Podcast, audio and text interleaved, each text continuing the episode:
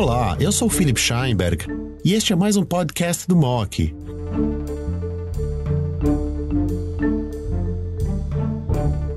Eu tenho o privilégio aqui de estar com o Dr. Fábio Pires, hematologista aqui também da BP, que vai falar sobre opções de tratamento em pacientes com mutações em FLT3. Fábio, para começar nossa conversa, vamos abordar aí um tema bastante importante, né, inovador, nos próximos minutos, para aqueles que nos ouvem saber quais as opções de tratamento que vem emergindo aí num grupo específico de pacientes com LMA que apresentam a mutação do FLT3.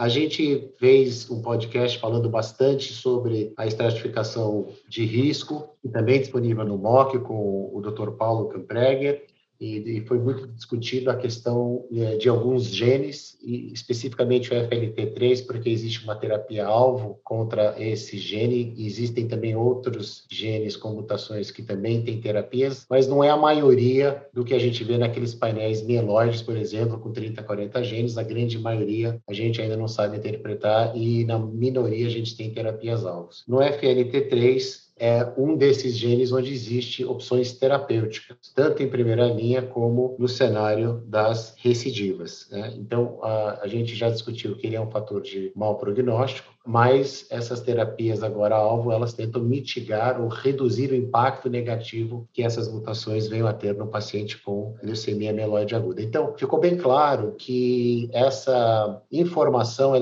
de muita relevância no diagnóstico da leucemia mieloide aguda. Né? E na discussão que a gente teve da parte do teste, que esse teste ele consegue ser disponibilizado em até cinco dias. No caso do FLT3, obviamente que o painel mieloide aí demora aí umas duas semanas para vir o resultado. Mas com uh, essa informação na mão, em primeira linha, um paciente que está sendo diagnosticado, avaliado, está sendo a estratificação de risco. No paciente que vem positivo para FLT3, qual que seria aí o tratamento padrão ouro hoje em dia para esse paciente? Ô, Fio, ótima pergunta. Para um paciente hoje elegível para receber quimioterapia intensiva com a mutação do FLT3, tratamento padrão ouro, o juiz seria fazer a indução com protocolo 7 mais 3, combinado com a midostaurina, que é um inibidor de FLT3, que tem uma boa eficácia quando combinado com quimioterapia. Depois você pode utilizar também a midostaurina durante as consolidações e, se possível, é preferencial que você encaminhe um paciente desse para fazer um transplante de medula halogênica em primeira remissão, mesmo que você esteja usando a midostaurina. Os melhores resultados o tratamento inicial da LMA com mutação da FLT3 é quimioterapia com midostaurina, seguido de transplante halogênico de medula óssea. O desafio é se o paciente não tem condições de tolerar quimioterapia intensiva, aí isso ainda é um campo ainda que requer mais estudos. Então, da tua prática, você testa só para FLT3 ou você prefere fazer um painel mieloide que incorpora o FLT3? Eu prefiro fazer um painel mieloide que incorpore o FLT3. Eu gosto de ver todas as mutações, porque isso me ajuda a entender com o que, que a gente está lidando, de leucemia, agressividade, para onde a gente tem que ir, nos dá umas pistas. Mas muitas vezes, além de estimar o prognóstico, poucas coisas mudam o tratamento, como o FLT3 muda, que indica a necessidade de você entrar com inibidor de FLT3. Agora, você distingue entre FLT3, TKD e TD? Para a questão de ter ou não ter de utilizar um inibidor de tirosina quinase, não. Eu uso nos dois. Para a questão prognóstica, ela é um pouco mais sutil. O, o ITD ele é pior prognóstico, o TKD parece que depende de qual contexto dele. Assim. Então, o TKD você tem que olhar com, com um pouco mais de carinho para entender o prognóstico, e por isso que é importante também ter os outros genes para avaliar juntos. Entendi. Então, vamos colocar dois cenários aqui. Vamos colocar esse paciente, por exemplo, em que foi testado e, e não, não foi encontrada a mutação do FLT3 no diagnóstico. Então, ele vai seguir lá o tratamento padrão em primeira linha, seja com quimioterapia intensiva ou não, dependendo da sua elegibilidade a esses tratamentos esse paciente ele recidiva. Você testa de novo para ver se ele tem o FLT3 e a outra, o cenário, é um paciente que teve o FLT3, que você tratou da forma como você acabou de nos dizer, e ele recidivou, e se você testa de novo para FLT3. Então, é um paciente que não tinha se você na recidiva testa e se o paciente que tinha, se na recidiva você testa, sim ou não e por quê?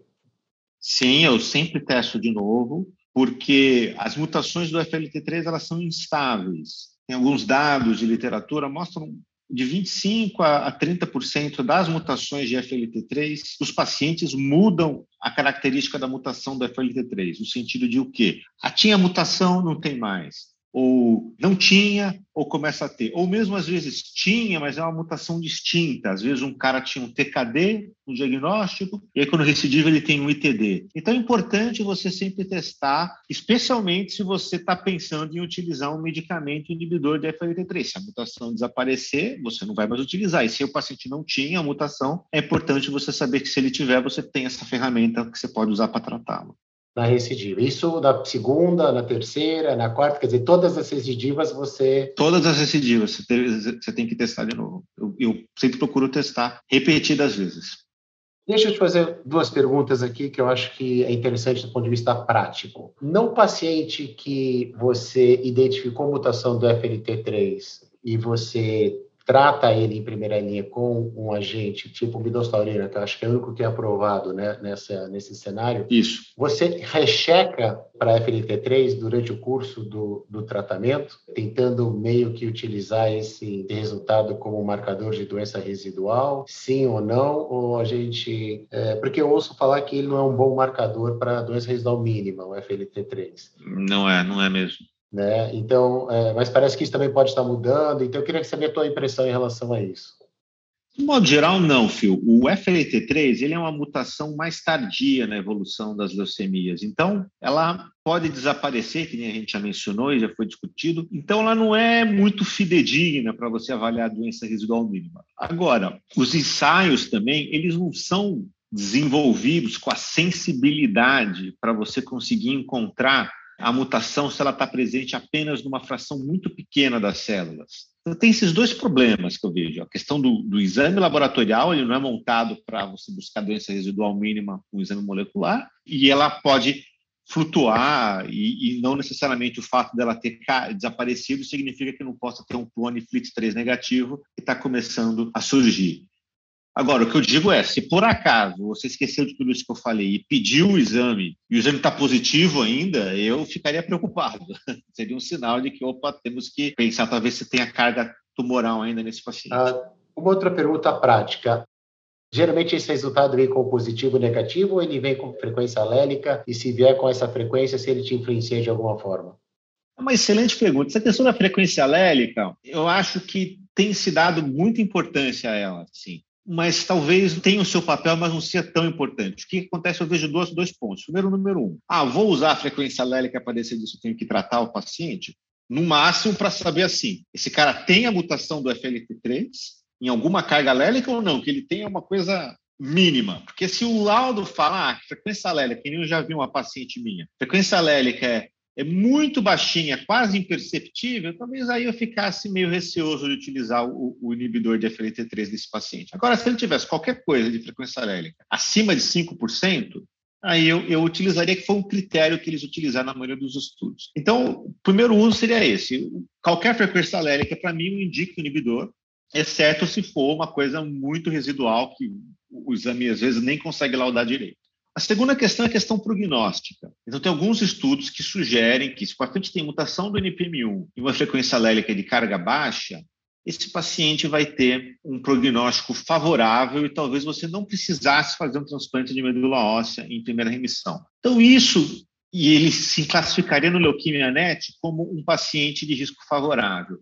Eu até acho que eles vão que essa combinação NPM1 mutado, FLT3 de carga alérgica baixa, ele deve ter um prognóstico um pouco melhor. Só que eu ficaria receoso a não indicar transplante nesses pacientes, porque você estaria se pautando apenas em um único parâmetro para dizer não deve para o transplante. Se, se a questão da frequência alérgica baixa ou alta é um corte assim que é arbitrário, é, o pessoal fala 50%, mas isso é arbitrário, a gente gosta de trabalhar com com números redondos, mas eu não consigo acreditar que um cara que tem 45% de frequência alérgica, ah, não vamos mandar para transplante, um cara que tem 55% de frequência alérgica, ah, não, a carga alérgica alta, temos que transplantar. Então, isso é uma questão, assim, eu tenho um pouco de receio de usar isso, apenas isso, para balizar a decisão ou não de transplantar um paciente. Agora, com relação a indicar um inibidor, eu indicaria para qualquer um, exceto se a carga alérgica fosse quase nada, fosse muito próximo de zero. Entendi. Muito bom. Não, muito bom ver a tua perspectiva. Você tem bastante experiência, então acho que o bate-papo, inclusive, é, tem esse objetivo aí para dividir as, as, as experiências. A, a gente tem uma infelicidade na MMA que ela é uma doença que tende a recidivar no adulto, principalmente, né? São poucas aquelas leucemias aí de bom prognóstico que, a gente consegue aí realmente tratar só com quimioterapia, mesmo aqueles que vão para transplante, a recidiva ainda continua sendo uma realidade muito presente no nosso dia a dia. E a gente já falou que é para retestar, então, para FLT3 em cada recidiva. Se esse paciente, ele não tinha um FLT3 mutado, dá o diagnóstico e passa a ter um FLT3 mutado, o que que tem aparecido de novidades em relação a, a terapia-alvo?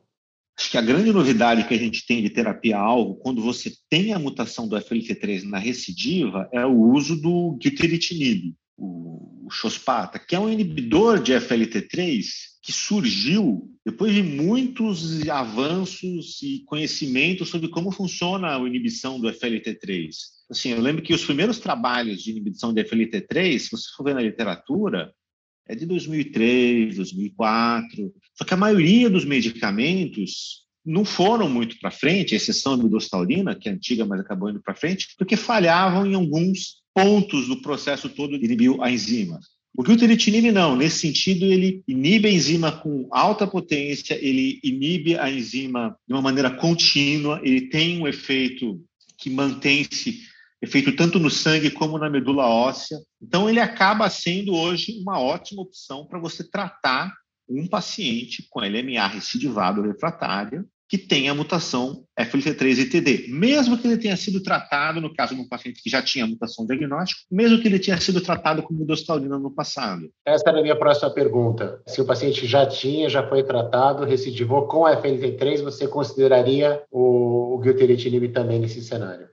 Consideraria o glutaritinib também. Tem pacientes que foram tratados com midostaurina que depois receberam o glutaritinib, mesmo o estudo Admiral, que é o estudo que aprovou, um número grande, né? Mas tem ali uns 5 ou 6% de pacientes que receberam midostaurina. Então, eu consideraria assim, mesmo tendo sido exposto. Se tem a mutação do FLT3 mutado, seja ela ITD ou TKD, em qualquer carga alérgica que não mínima, eu considero Xospata como uma indicação para você tratar esse paciente com doença recidivada refratária.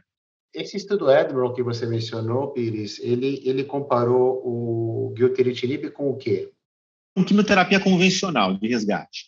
Então, o médico ele poderia escolher entre algumas quimioterapias ele tinha tanto opções de quimioterapias de alta intensidade, que seriam quimioterapias como o MEC ou FLAG-IDA, que são os protocolos que a gente mais usa, ou quimioterapias de baixa intensidade, aracê em baixas doses ou azacitidina. A maioria dos pacientes recebeu, se você olhar, recebeu quimio de alta intensidade, ou MEC ou FLAG-IDA. Então ele acaba sendo um estudo meio que está comparando glutaritinib versus quimio de resgate convencional. Foi isso que ele estudou. E ele foi superior. Foi superior. Foi superior nos dois principais parâmetros que eu diria. A resposta da doença, então levou uma maior taxa de resposta completa, e foi superior no sentido de duração de resposta sobre vida global, permitindo que o paciente viva mais tempo após a recidiva e que você possa depois encaminhá-lo para um tratamento mais definitivo como um transplante de medula óssea. Então, você avalia a elegibilidade para transplante nesse cenário de recidiva, por exemplo, pensando no uso do glutaritinib talvez como uma ponte. Você reconsidera essa questão nesse momento, pelo que você está falando?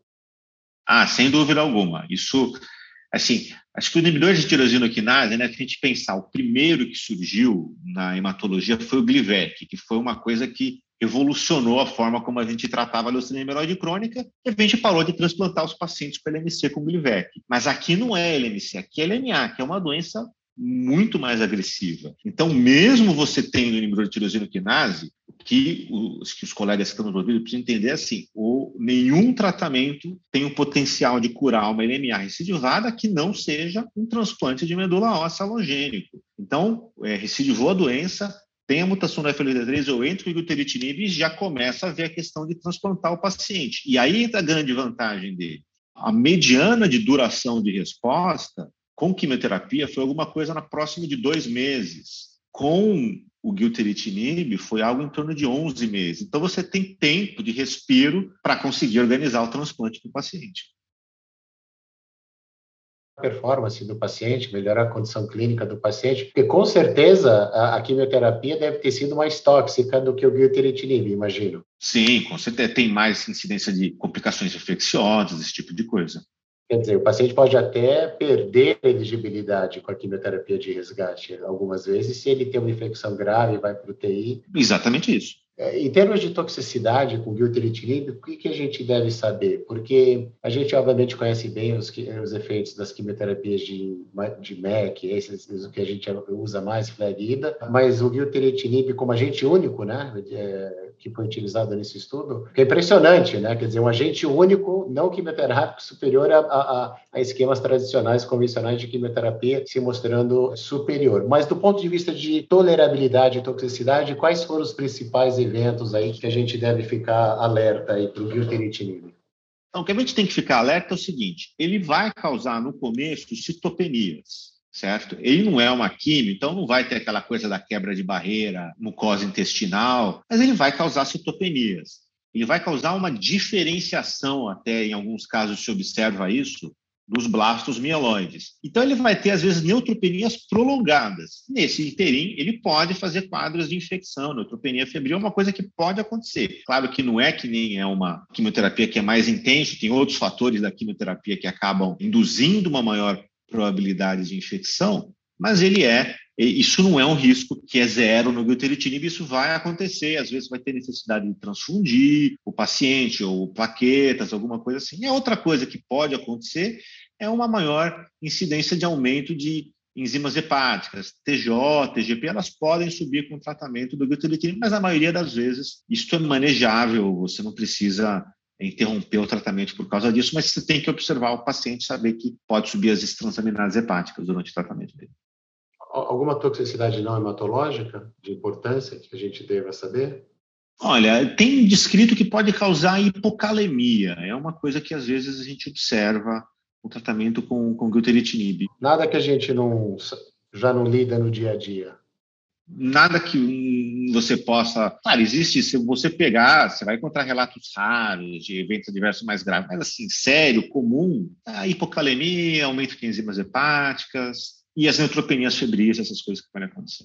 Não, tudo bem. Então, eu imagino, enfim, no estudo Admiral, no, quando foram feitas é, comparações de eventos adversos, o glitteritinib provavelmente deve ter se saído superior em relação a flag IDA e MEC e esses outros esquemas. Sim, sim, sim, sim. Né? E tolerabilidade. É, então, na verdade, quer dizer, isso, é, é, além de ser um tratamento superior, ele é um tratamento que te dá uma menor toxicidade, né? Então, isso realmente... E você consegue fazer ele em casa, né? É um tratamento que você pode fazer ele ambulatorial. Oral. Oral. Né? Então, é, isso é o que define mais ou menos o padrão ouro, né? Quer dizer, uma coisa que é superior ao que já existia, né? E com uma toxicidade igual ou menor, né? Então, isso, é, o oral aí é o, é um bônus a mais que o paciente precisa ficar internado três semanas, quatro semanas, ainda mais na época em que nós vivemos hoje. Você falou de ponte, você falou de comparação de respostas, né, do glutaritinib com quimioterapia convencional, e você falou de transplante. Você faria o uso do glutaritinib no pós-transplante, no cenário pós-transplante halogênico?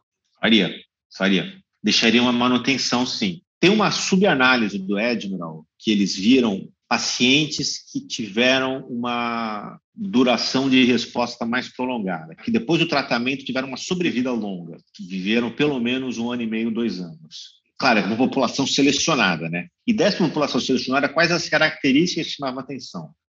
Acho que era alguma coisa, não lembro as porcentagens de cabeça, mas era alguma coisa na ordem de mais ou menos 60%, 70% tinha transplantado e uma fração semelhante estava usando o glutaritinib de manutenção pós-transplante. Nem você mencionou bem, é, recidiva pós-transplante de LMA é um problema, é algo que pode acontecer e a gente tem poucas ferramentas para lidar com isso quando acontece e é sempre um cenário muito ruim para o paciente, quando recidiva a doença no pós-transplante de medula óssea. Então, eu penso que o que eu puder utilizar de arma para prevenir que isso possa acontecer, eu acho que é melhor. Então, nesse sentido, deixar de manutenção, mesmo que você vai falar, ah, mas tem um estudo fase 3 randomizado, duplo cego, robusto, dizendo que é. Não, não tem.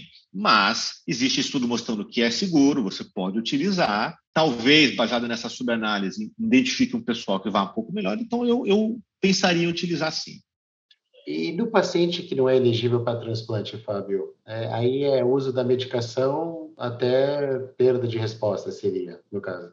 Sim, aí você está lidando com uma situação mais delicada. Aí ele funciona também, mas é um paciente que você vai segurar a doença por um período de tempo ali, e aí depois a doença vai acabar voltando, aí você vai ter que pensar em uma outra estratégia para tratar o paciente com outro medicamento. Aí ele é mais uma ferramenta para você utilizar para buscando uma melhora da qualidade de vida, diminuir a necessidade de transfusão, fazer com que o paciente tenha uma vida um pouco melhor naquele, naquela fase final. Uma leucemia recidivária refratária em um paciente que não é elegível a receber quimioterapia intensiva é uma doença uniformemente fatal na maioria das vezes. Então, você vai ter que buscar tratamentos que preservem a qualidade de vida do paciente na medida do possível, e esse é uma boa opção caso o paciente tenha a mutação do FLT3.